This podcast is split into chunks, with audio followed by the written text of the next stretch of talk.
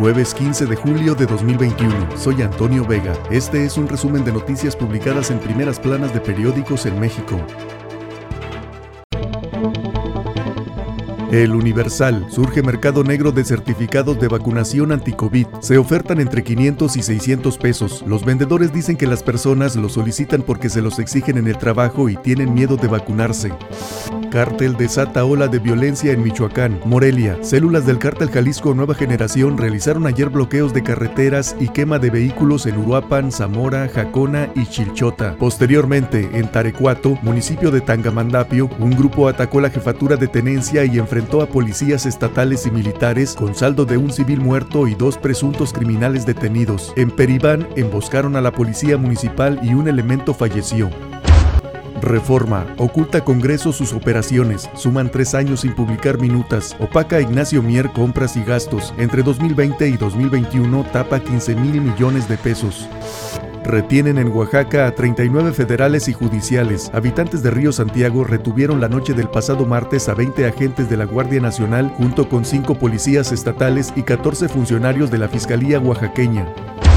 Excelsior. Enfocarán acciones en 50 municipios violentos. Federación y gobernadores de Morena buscan reducir homicidios dolosos. El presidente López Obrador se reunió con mandatarios de su partido para delinear una estrategia de seguridad pública conjunta.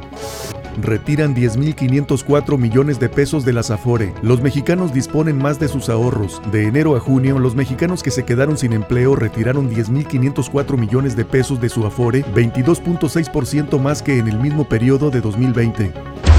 El Sol de México. Falta uno de cada dos medicamentos. Compras de la Oficina de las Naciones Unidas de Servicios para Proyectos e INSABI se quedan cortas. Un informe de la industria exhibe deficiencias del modelo que está por cumplir un año.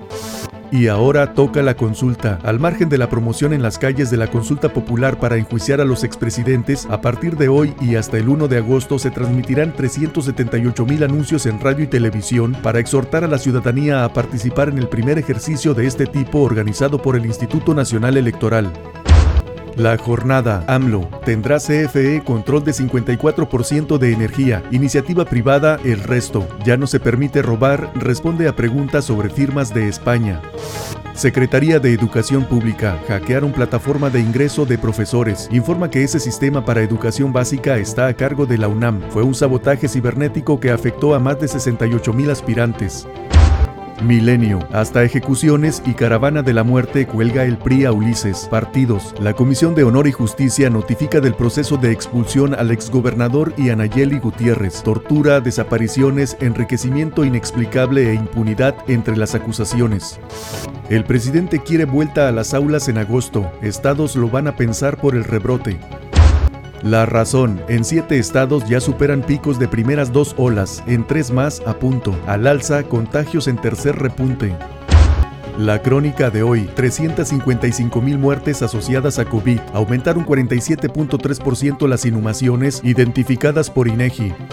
Monreal contra encuestas para elegir candidatos. Polvareda. Ricardo Monreal se manifestó en contra del uso de la encuesta como método para elegir al candidato de Morena a la presidencia en 2024, al considerar que ese mecanismo es un procedimiento desgastado, agotado y cuestionado. 24 horas. Prevén la cuarta ola de COVID-19. El presidente insiste en el regreso a las aulas. De acuerdo con proyecciones de la Universidad de Washington, la tercera ola de COVID descenderá a partir del 2 de agosto. No obstante, según sus estudios, a finales del mismo mes los contagios volverán a subir en un cuarto repunte que alcanzará su punto más alto el 9 de septiembre. Actualmente, 35 unidades hospitalarias se encuentran entre el 70 y 100% de ocupación de camas para pacientes graves.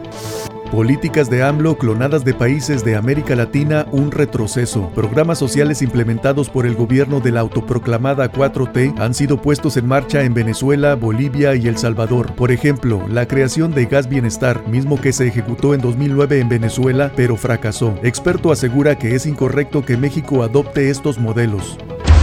El economista, crean agencia de aduanas, estará separada del SAT. La operación a cargo de las Fuerzas Armadas, decreto publicado en el Diario Oficial de la Federación, establece a la nueva oficina como órgano desconcentrado de la Secretaría de Hacienda. Recaudará ingresos por comercio exterior y verificará las mercancías que entren al país.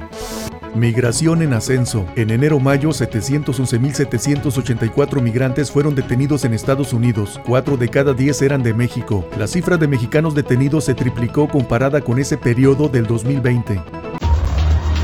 Este fue un resumen de noticias publicadas en primeras planas de periódicos en México. Soy Antonio Vega.